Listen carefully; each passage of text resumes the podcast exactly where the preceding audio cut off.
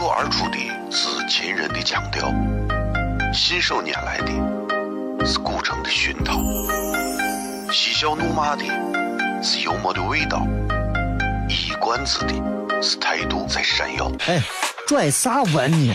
听不懂，说话你得这么说。这么说哎哎哎哎！金柚子，我的哥哥，正正正正正有个叫衣服，西安西安。每晚十九点，全球唯一档陕西方言娱乐脱口秀广播节目，就在 FM 一零四点三，它的名字是《笑声雷雨》，张景成脸。Hey yo, what's up, everybody? Thank.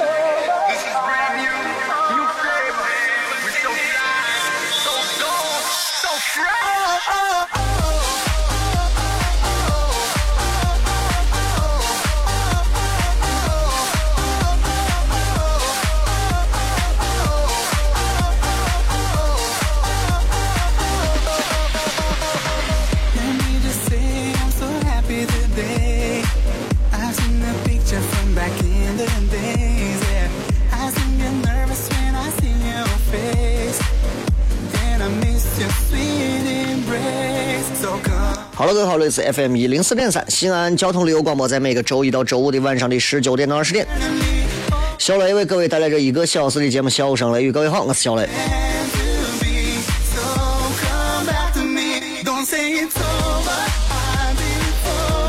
嗯，今天是礼拜一，又是新的一周啊！二零一六年的五月九号，这一个月一个月过得真是飞快啊！你你你你你有时候说，你说哎呀，我们要珍惜时间。我跟你说，人这一辈子啊，啥东西你都可以敢说这个大话，珍惜时间你都没有啥可珍惜。我有时候想，我们要珍惜时间，我们仔细想，珍惜这个词。啥叫珍惜？我现在给大家可以讲一下“珍惜”这个词在网上的一个解释。嗯，咱搜不到。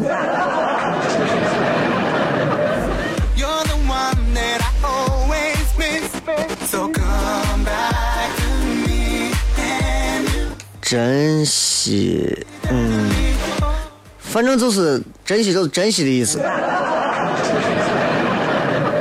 对吧？你说人珍惜这个，珍惜那个，但是时间这一秒过去了，下一秒来了，停顿一秒，这一秒又消失了，你怎么珍惜？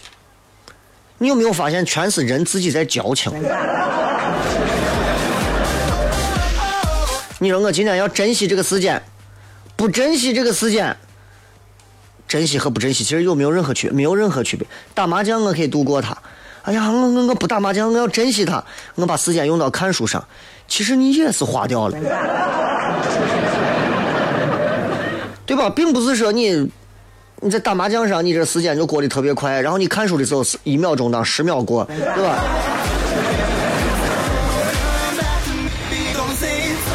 所以，时间这个东西，珍惜不珍惜，它该走还是会走的。做自己开心的事情。让自己做完之后不后悔的事情，这是最好的。今天早上我应该是在九点半、十点左右的时候啊，然后还跟还跟大家这个在这个映客上还直播了一下，然后还有不少朋友在看啊，觉得还挺好玩的，咋啊？这个嗯，反正总而言之，就是希望能够让很多的朋友通过其他的一种方式也能。咋说呢？就是也能也能也能有一种不一样的不一样的体验啊！今天今天早上今天早上应该有不少看我在映客上有一个这个直播，然后我在南湖啊转了一会儿，把南湖吐槽了一会儿，然后去这个去这个秦二世胡亥的这个墓啊，我这是一个纪念碑纪念馆的那种意思，去转了转。然后现全部是做了一个一个小时左右的一个直播，然后不少朋友，我看因为我才玩那个东西，也没有多少人关注我，啊，一一千多人，连两千人都没有，那不像微博、微信上十几万人，对吧？所以就是看一看，觉得哎挺好玩的。映客号，如果各位有映客的话，也可以来关注一下啊，三七零四零三幺二，三七零四零三幺二。呃，最近也会在闲的时候，呃，再会给大家再去直播一些其他的地方啊。因为我以前也是学旅游的，这个东西如果大家觉得好玩有兴趣，也可以来跟个小雷提。哎，你还想看小雷直播一些啥？除了那些什么吃饭呀、包饺子呀、上厕所啊、吃面剥蒜呀这。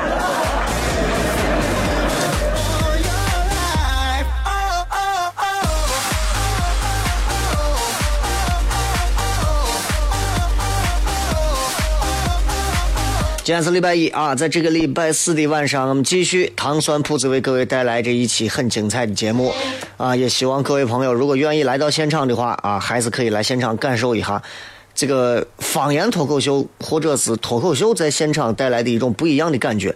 它和相声截然不同啊，它和这个其他的这些演绎形式也不一样。如果感兴趣的话，欢迎。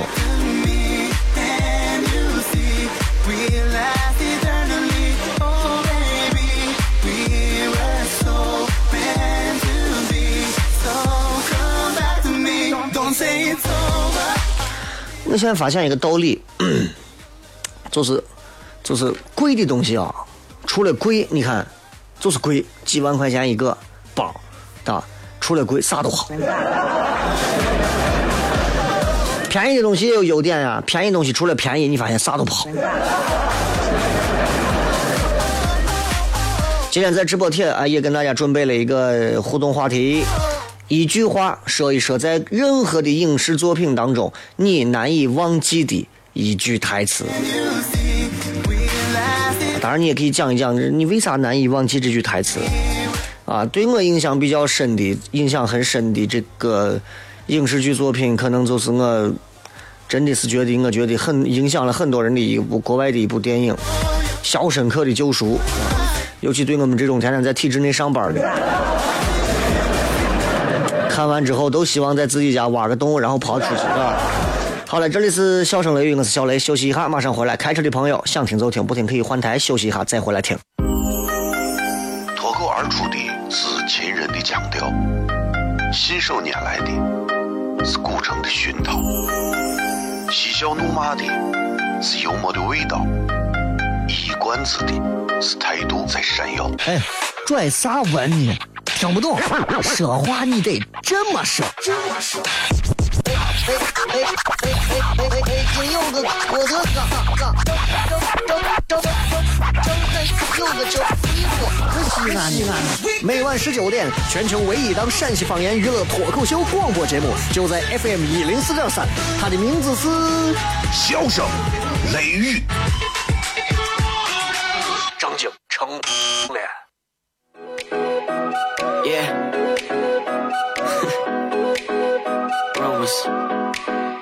Yeah, we the word up on the street. They talk, talk, talk about you and me. Let's start some rumors. Uh-huh. Uh, rumors. Uh-huh. No, I don't know where they came from, but I'm always down to make some rumors. Uh-huh. Uh, rumors. Yeah, they saw me sneaking out your crib last night. 3 a.m. to catch a flight. Caught me. 欢迎各位回来，笑声雷雨，各位好，我是小雷。就是，其实咱的这个节目归根结底需要包括在糖蒜铺子的现场做开放麦啥的，其实无外乎就是三个字：幽默感。很多人听完，包括用西安话讲的脱口秀之后，大家会觉得，很多人觉得太容易了，太简单了，不都是讲段子吗？你上去试一试。幽默感如果没有经过长年累月的训练，你说，哎呀，我就在舞台上闲谝嘛。咱这舞台上也上去过很多丢人现眼的朋友。确实挺丢人的，就你知道逗人笑笑不了那种感觉，哎呀，是其实真的挺难。你很多人说小雷，你为啥一定要做脱口秀这么难的事情？我说我就想跟这个没有幽默感的这个城市对着干一下。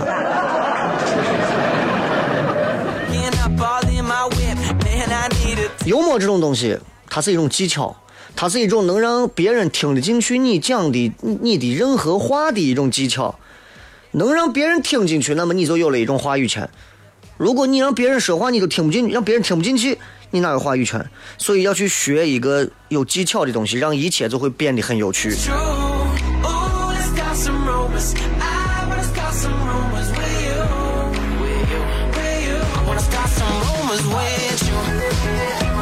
所以你看，这个前段时间朋友圈里头疯传的一个视频是关于奥巴马的。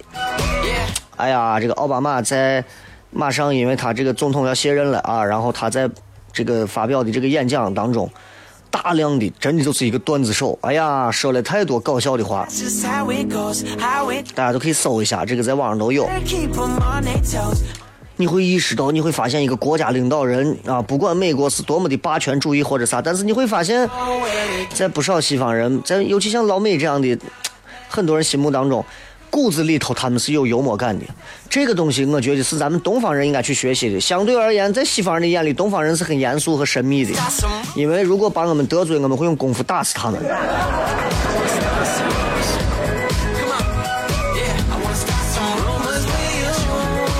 有时候我在想，我说在我的年龄当中，在如今的这个年龄下，我还能做些啥？早上在直播的时候，我还在想，我说五年前的时候，我根本不会想，人我拿着一个手机，然后自己在南湖转，和一群根本看不见的人在手机上瞎咧咧。我觉得这是一件非常瓜怂的事情。但是现在每天通过直播平台进行直播的人何止上千上万，对吧？人一过某个年龄段啊，对很多事情的感悟就会有一个截然不同的变化。你比方说，人一过三十岁，听节目的朋友当中有多少现在是三十岁之前或者三十岁之后的？我不清楚，我也不愿意了解这些。但是三十岁这个概念挺有意思。人说三十而立，我觉得在如今社会当中，三十而立是个伪命题。有多少人在现在社会下三十岁能立住？大城市里头，过了三十的，一般都立不起来。你说小雷立起来了没有？我到哪儿立呀？我我立谁呀？所以我们应该换一个视觉去看待这个现象，就是三十而立，立啥呢？我觉得立的不是事业。你让三十岁之后的人立刻就能立出事业的，不一定。立业不是那么容易立的，立啥？立志向。Uh-huh. 这个人有没有什么宏大的志向？哎，立这个志向。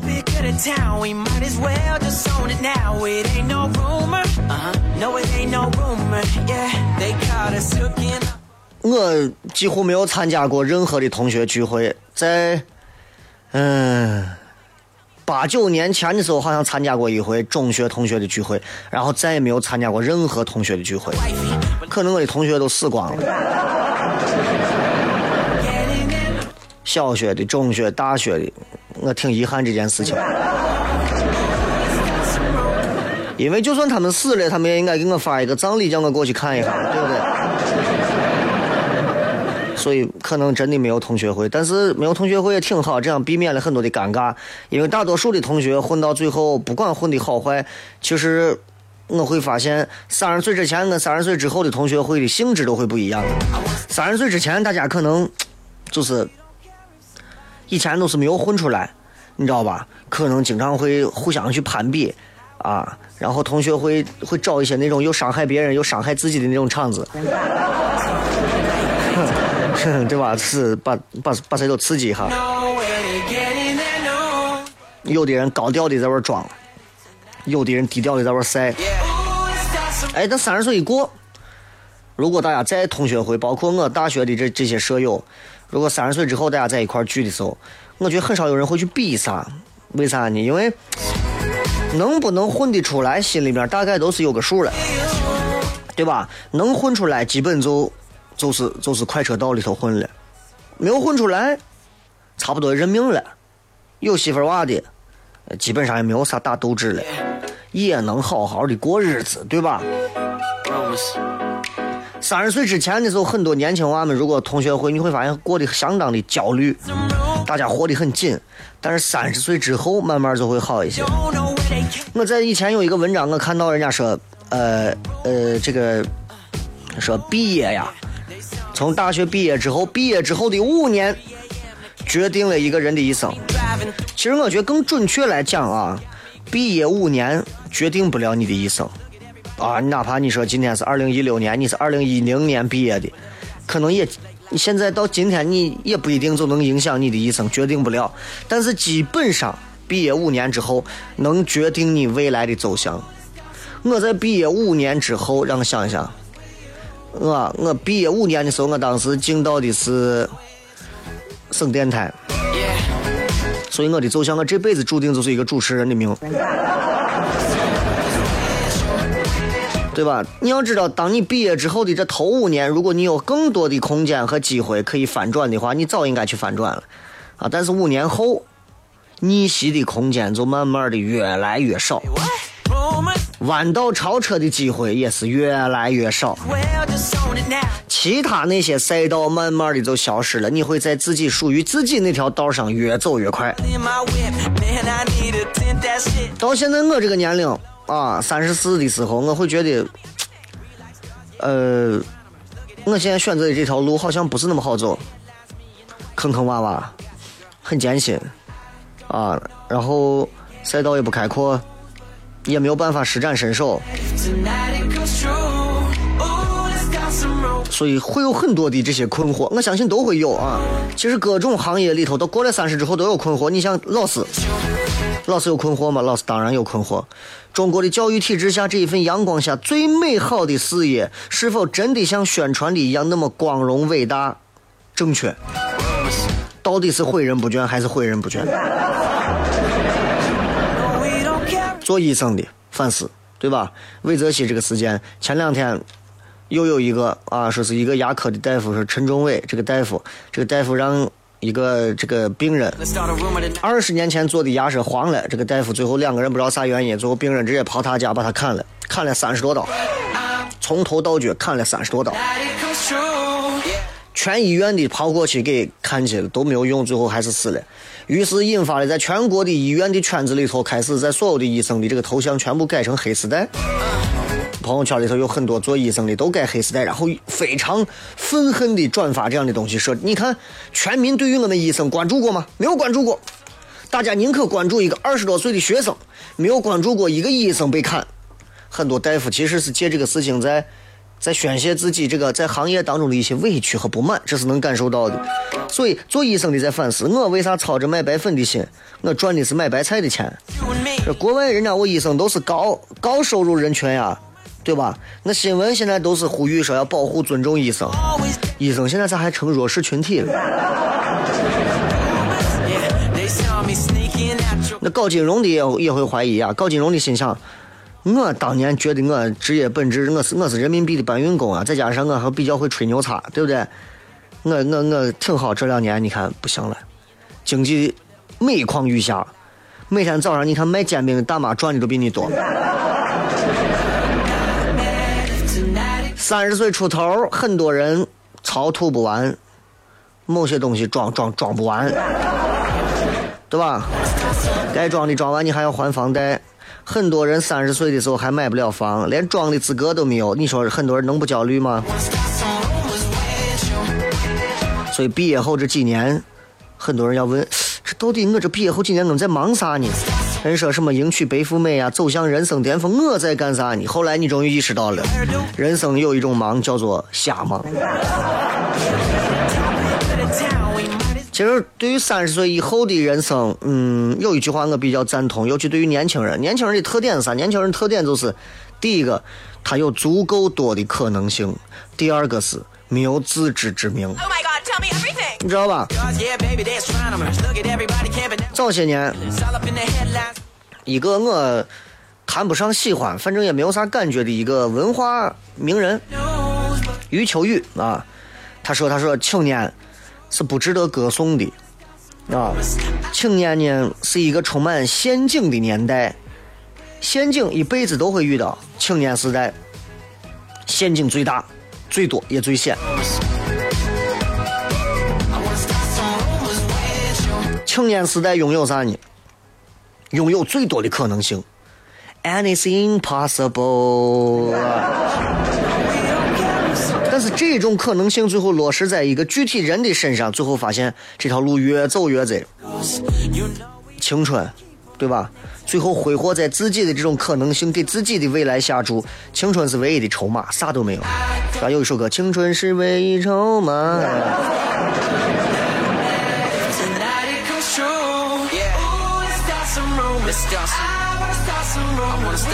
很多年轻人包括我现在认识的不少啊，嗯，看他的状态，看他的姿态，一般你能判断他未来三到五年后的样子，这是能看出来的。包括你看我们糖蒜铺子里头很多演员啥的，有的人一眼就能看出来他在这个地方待不长，有的人一眼能看出来他在这个舞台上待不久，有的人能看出来他平时吊儿郎当的，但是你看，我觉得这个人是有东西的，啊？所以不一样，所以青春的筹码特别的贵。如果你很年轻，你觉得你还很年轻，二十到二十五之间，不要下错注，因为多半儿翻不了局；不要犯错，因为一般也回不了头；不要走弯路，因为很可能你走不回来，你知道吗？3 a.m. to catch a flight. Caught me driving through your hood. Paparazzi got me good. We like stars, yeah, baby, that's 超啊，fine. 回去。脱口而出的是秦人的腔调，信手拈来的是古城的熏陶，嬉笑怒骂的是幽默的味道，一冠子的是态度在闪耀。哎，拽啥文呢？听不懂，说话你得这么说。哎哎哎哎哎哎，金柚子，我的嘎嘎，张张张张张张柚子酒，西安西安。每晚十九点，全球唯一档陕西方言娱乐脱口秀广播节目，就在 FM 一零四点三，它的名字是。笑声、雷雨，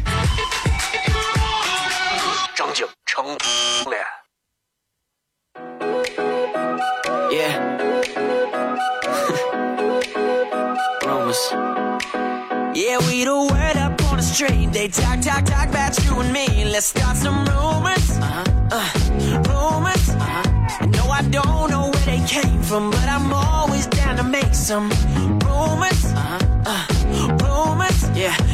saw me sneaking out your crib last night. 3 a.m. to catch a flight. Caught me driving through your hood. Paparazzi got me good. We like stars, yeah, baby, they're astronomers. Look at everybody camping out with their binoculars. All up in the headlines, me. 欢迎各位继续回来，笑声雷雨，各位好，我是小雷。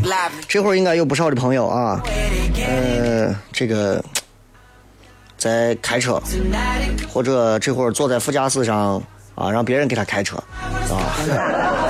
不管不管啥，反正反正这会儿在听节目，咱就好好听一会儿节目，是吧？呃，三十岁一过，人生有很多东西啊，真的就是就是一个定时。就是我看过一个纪录片，是以前 BBC 拍的一个纪录片，叫个《人生七年》，大家可以回去搜一下。他在英国，他追踪采访了十四个不同阶级的七岁的小孩，到十四岁、二十一、二十八、三十五和四十二。这么多年过去，他得到的结论啥？他们都没有逃出自己的阶级。上层社会的他还在上层社会，下层社会的还在下层社会。除了有一个小孩出生比较贫苦，后来当了大学教授。所以大多数的人啊，真的一辈子你是逃不开你的曲线的。哎，我这辈子总爱叠个胡辣汤。我告诉你，你这辈子你也不一定是吃西餐的命。我跟你说，人生它是有一套自己的规律的，不可能让你老天在设计人类的这个东西的时候，真的啊，我觉得是非常精细化、巧妙的。你是这样的一个频段里头的货，你就不可能跑到其他地方去装装装孙子或者是装爷，你知道吧？西就跟玩音乐一样，你玩的就是那种口水歌，你就不要想你能成为大雅之堂。韩国歌曲对吧？韩国 rap 啊，我这个这个这，我今天看朋友圈里有人发的，把我笑的。Snoopy Dog 对吧？这是一个国外说唱非常非常牛的、很有名的一个人。虽然我不懂太太懂说唱，但是他在国外的一个这个综艺节目当中，他都在讲说韩国人韩国人说 rap 永远都是。你们去听，包括你们喜欢的什么什么这什么什么 EXO 啊啥，你去听所有韩国的 rap。啊不这不这不这个不这啊不这不这个这这不这这。相比之下，我觉得中国人说 rap 美的一个。啊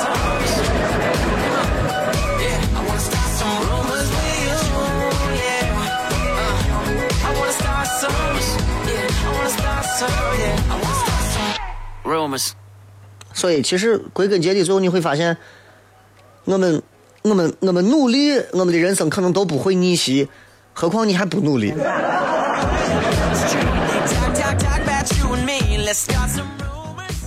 医学上有这么一个道理，就是带菌生活，就是我们的生活当中有很多时候，你看我现在正在说话，我戴着耳机，耳机上很可能就有别人留下来的细菌带到我的身上。我用着话筒，我的手摸手摸了一下话筒，话筒上可能就会有细菌传到我的身上，这是不可避免的。而我们每天所经历的焦虑感，其实就和这些细菌一样，就像你们方向盘上的细菌是一样的，不可能少，对吧？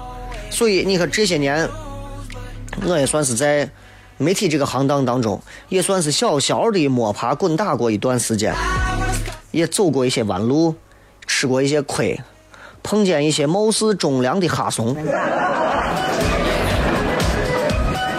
然后，如果我能回到呃二十五岁，如果我现在是二十五岁，真的真的，哎，如果我现在是二十五岁，你就不管了。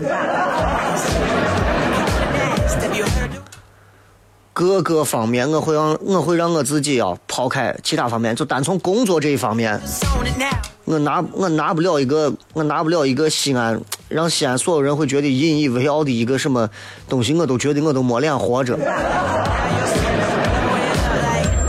当然，我指的这个意思可能有点吹牛的意思，但是你知道，每个人回到十年前都会都会成功，但是我回不去，你知道吧？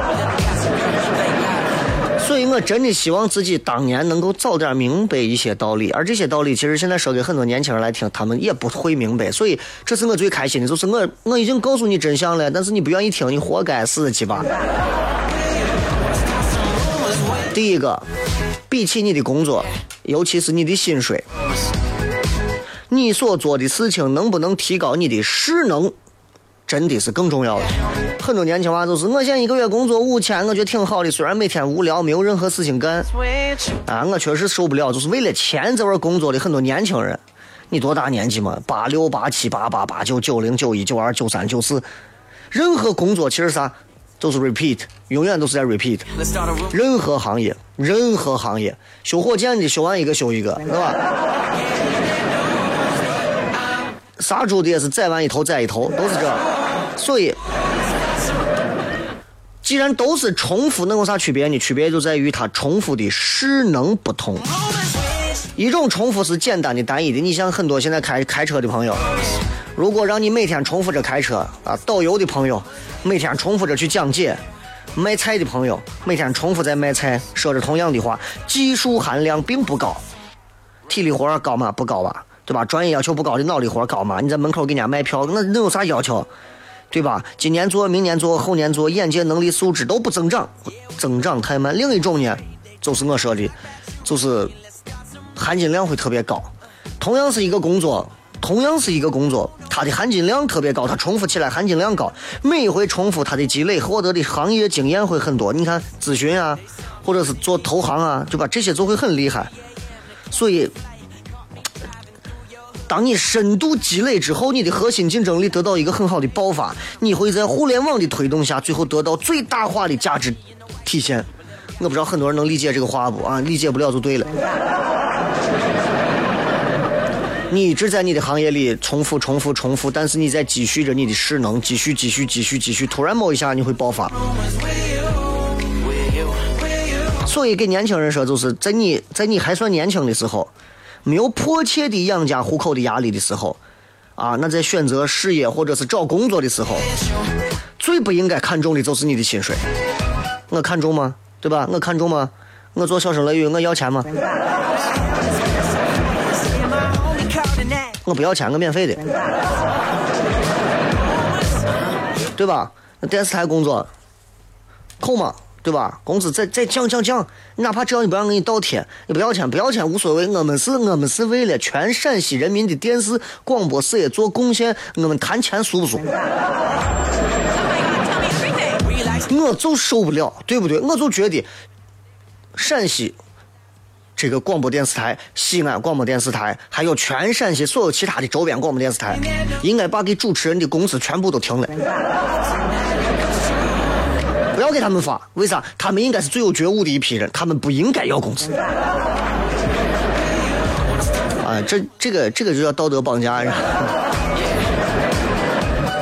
所以，作为年轻人，千万记住，你的青春无价，真的不要贱卖给你的那些烂怂单位。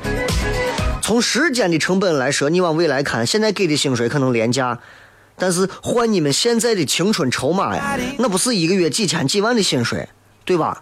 你要看的是无形的东西。说白了，一个人真正的能力不是说能赚多少钱，而在于市场觉得你值多少钱。Yeah,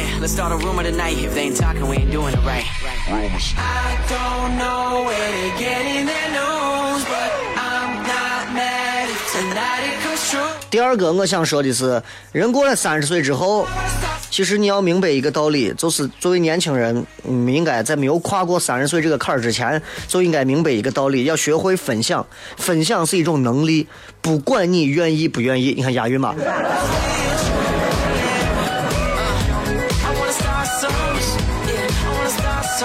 很多人说小雷，我这个人，哎呀，不太愿意跟人打交道。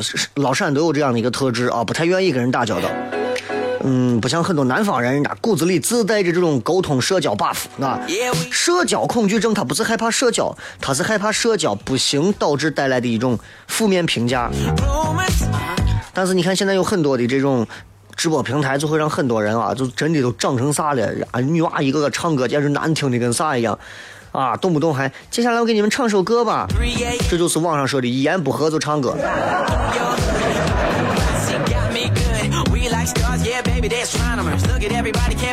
分享分享其实有很多的方面，比方说说的具体一点啊，就你你你穿衣服的搭配、谈吐的方式、表达能力、你的文字、你的语言都是分享啊。你做的 PPT、你的排版、你在朋友圈晒的照片，都在透露着你，都在出卖着你的思想逻辑、你的美学、你的品味、你的格调，对吧？你的优雅都在出卖着这。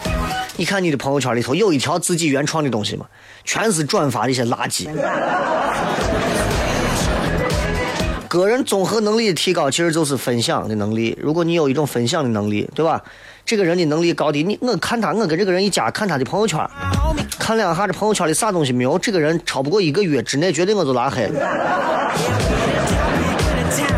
我是没有办法接受我的朋友圈里头加的这个人啊，从来不在朋友圈里头，你可以从来不说话，但是你不要从来只是转发一句自己的话都没有，我觉得这种人挺可怕的。还有就是，呃，这个所谓的年轻人的一些，就会觉得，咋说这个话？我想应该咋说？就是现在很多年轻娃就是能力很强，他希望自己在各方面都能成为能力非常强的多面手，甚至是全能。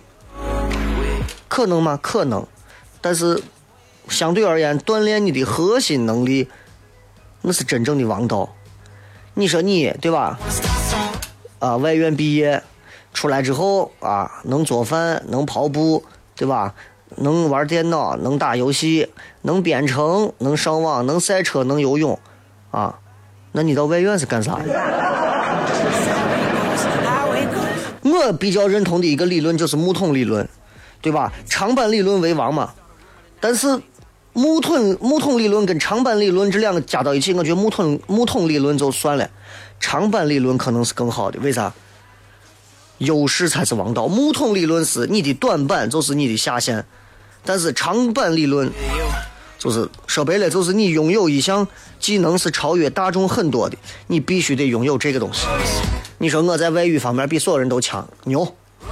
你会某一国生僻语言啊？你在某一方面你的你的销售能力比别人强，牛！千万不敢哪方面都很平均。为啥？时代变了，时代变了，啊，时代真的是变了，时代要的是专才，不要通才。以前十年前我可以说，时代要的是通才，不要专才。哎，哪一个我都会一点儿。哎，你不要说光会这，其他啥都不会，哪一个都会一点儿，那是以前。现在呢，要专，因为哪个行业都有人才，你要专，专精。职场啊、商场啊，那本质是啥？资源互换呀。你的长板就是你的核心竞争力。比方说小雷，强项脱口秀，对吧？很多人愿意来找我，花很大的价钱请我去演出，不管是三万、五万、八万、十万、二十万的，那这是我的价值。有时候我在想，主持上有价值吗？没有。那些比我长得好的，比我长得丑的，比我愿意拉下脸的，比我愿意放得开的，比我愿意要很少价位甚至是免费的，对吧？比我说的好说的坏的，太多人。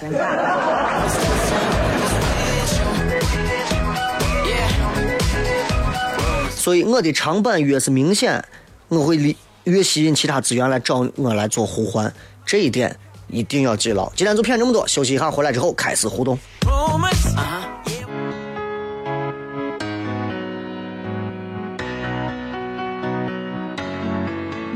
Let me down. I'm closing the door. I can bear to see your sweet eyes anymore. Every second that I stay, I'm sinking further in to clever little games and the heartache that they bring. Don't you know by now when I scream out loud that I'm done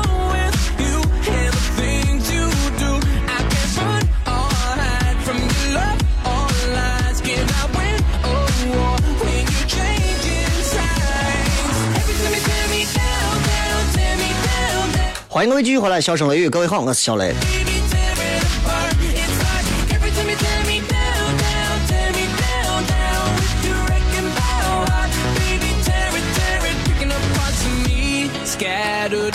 咱们来看一看各位发来的各条好玩留言啊！这个今天聊的是一句话，说一说影视作品当中你难以忘记的一句啊，这个经典台词。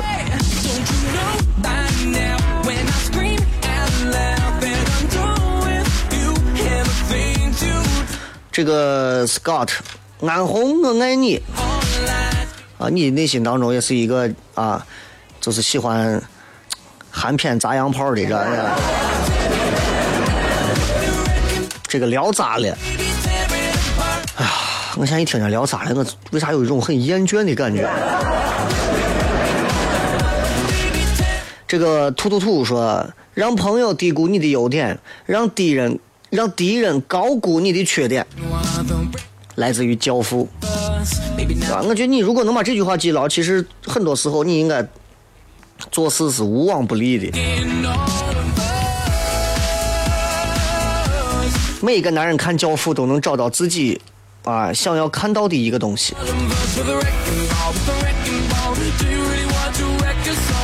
而且一部伟大的影视作品，它真的是能让人找到自身的东西，是吧？呃，姚小谦说我们都回不去了，什么片儿？听起来像是一个穿越剧《寻秦记》吗？你们最好最好是加上一点儿这个这个来自于哪个片子啊？怪兽面条说，一代宗师啊，都说人生无悔，那是赌气的话。如果真无悔，该有多无趣啊！你看有时候啊，这个真的啊，这个小王写这个导的这个电影里头这个台词儿啊，是真的不错啊，有那么点小意境啊。木子啥说，暗恋一个人的心情，就像是瓶中等待发芽的种子，永远不能确定未来是否是美丽的，但却真心而倔强的等待着。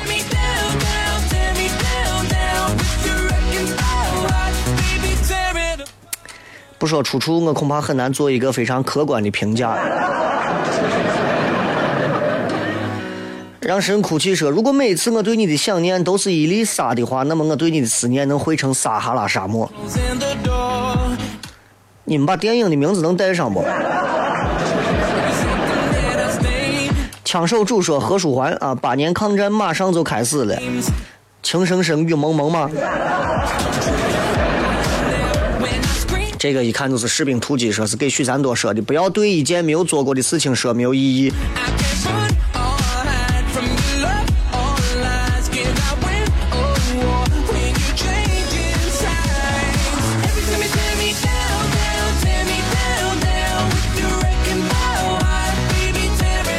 西游降魔篇》里头说的是：曾经痛苦，才知道真正的痛苦；曾经执着，才能放下执着；曾经牵挂，才能了无牵挂；曾经睡觉，才能愿意起床不再睡觉。你看，你把一句话翻过来说一遍，就变成经典语录了。我爱吃饭，但是我吃多了，我就不想吃饭。这个说哪个 A P P 可以听笑声雷雨？蜻蜓 F M 应该就可以啊。嗯，蜻蜓 F M 直接搜西安交通广播六个字。喜马拉雅可以听重播啊。苹果播客 A P P 上面也可以听重播。播客啊，自己找播客，你的播客你找不到，你就把苹果砸了吧。这个是黄四爷的腿又粗又硬啊，这是《让子弹飞》里头的，这个我看过。见人就是矫情，这比较经典一句话，对吧？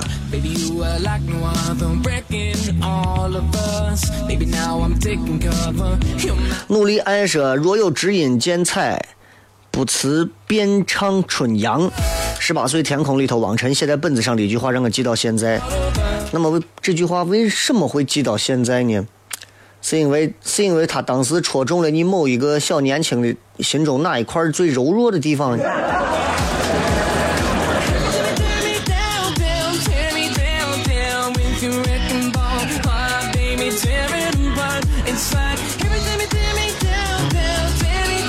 呃，这个这个叫我是工长日月，这叫长命命嘛，对吧？如果你跟想象的生活不一样，我希望啊，如果跟你想象的生活不一样，我希望你能有勇气。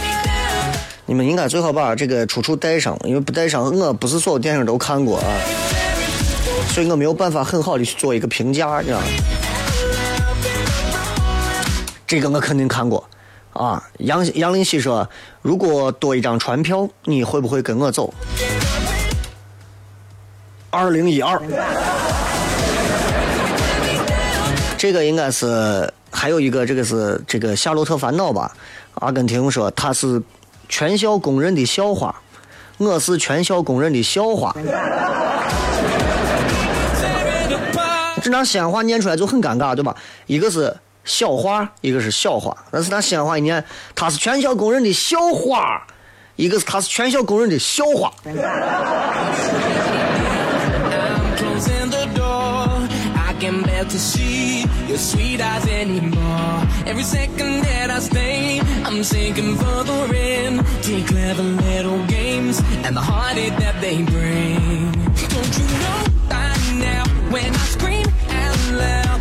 这个是秋菊打官司里头，我男人下面叫驴踢了，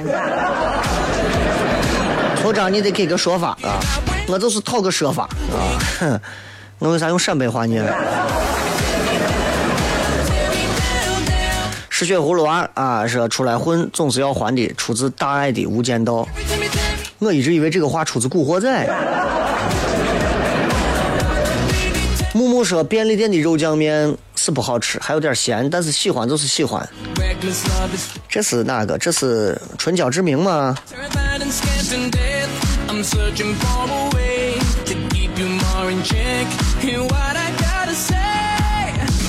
二十七点五，满嘴顺口溜，你想考研呀？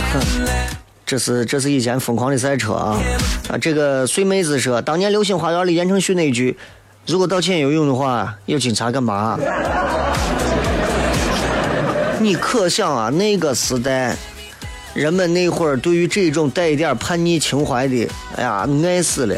其实你现在想想，现在四个男娃，真的，说如果警察有用，真的那要我干啥？现在都是这么说话，你知道吗？时代变了，言承旭放到现在都是乖娃，我跟你说。好，这个是好久不见，雷哥。今天我在陕西卫视见到你在主持节目，好像叫陕西，你不知道的是。陕西卫视吗？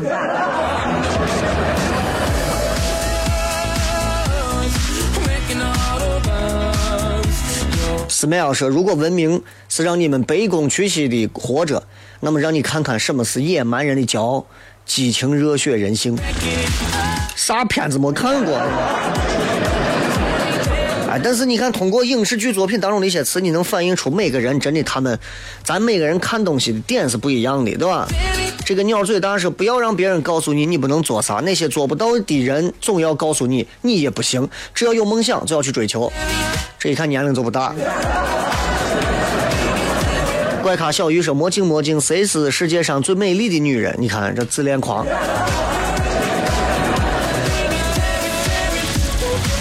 呃，李清玄说这个《绣春刀》里头的大明朝如今内忧外患，积重难返，国家破败，民不聊生，正是因为有你这样的人，只要我没有倒下，你就不要想有或者离开的打算。你的内心有点沉重。